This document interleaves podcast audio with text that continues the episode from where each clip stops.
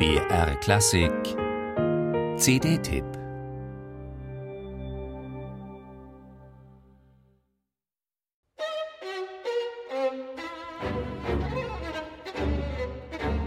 Sie war 19, Geigerin, er 26, Komponist. Er war verliebt in sie, sie nicht in ihn. Er schrieb ihr lange philosophische Briefe. Sie konnte nicht viel damit anfangen.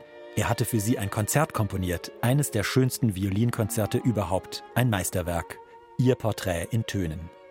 Sie sagte ihm, dass sie ihn nicht mehr sehen werde.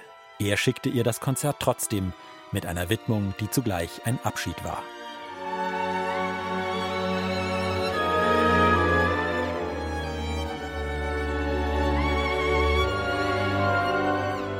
Der Komponist hieß Bela Bartok, die Geigerin Steffi Geier.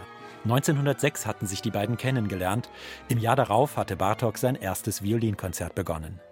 Steffi Geier hob das Manuskript auf, bis zu ihrem Tod 1956, ohne das ihr gewidmete Werk je öffentlich zu spielen.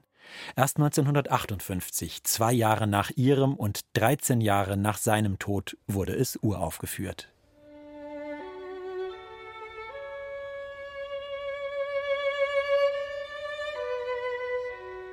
Die norwegische Geigerin Wilde Frang spielt mit berührender Intensität. Schutzlos lässt Bartok die Sologeige beginnen mit einer unbegleiteten Melodie, leise, zerbrechlich und innig. An diesen ersten Tönen entscheidet sich alles. Wer hier zu viel draufdrückt, sentimental statt gefühlvoll spielt, zerstört den Zauber. Und doch muss in diesen wenigen Tönen unendlich viel gesagt sein, mehr als Worte könnten. Schließlich handelt es sich um eine komponierte Liebeserklärung. Wilde Frang hält die Balance. Ihr Geigenton ist farbig, klingt dicht und voluminös, aber nie dick oder gedrückt.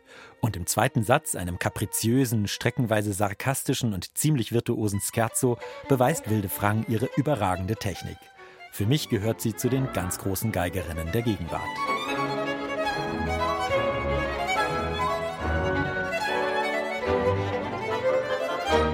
Zu den sympathischsten außerdem.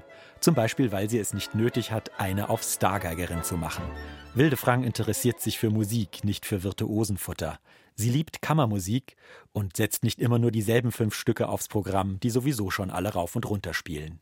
Eine aufregende und stimmige Ergänzung zu Bartoks erstem Violinkonzert ist das Oktett des rumänischen Komponisten George Enescu.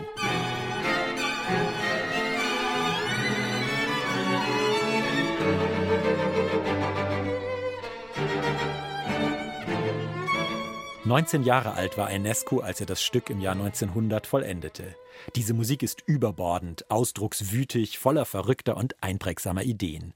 Ein Geniestreich, Spätromantik am Limit mit einer seltsamen, sehr originellen Form. Wilde Frang hat dafür sieben ihrer Musikerfreunde zusammengetrommelt, unter anderem vom Schumann und vom Eben-Quartett. Herausgekommen ist eine fantastische Aufnahme, technisch auf höchstem Niveau. Perfekt ergänzen sich draufgängerisches Engagement bei jedem einzelnen Spieler und Ensemble-Teamgeist.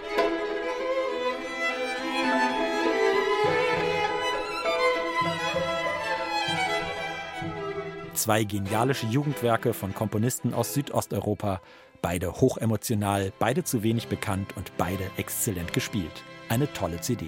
Musik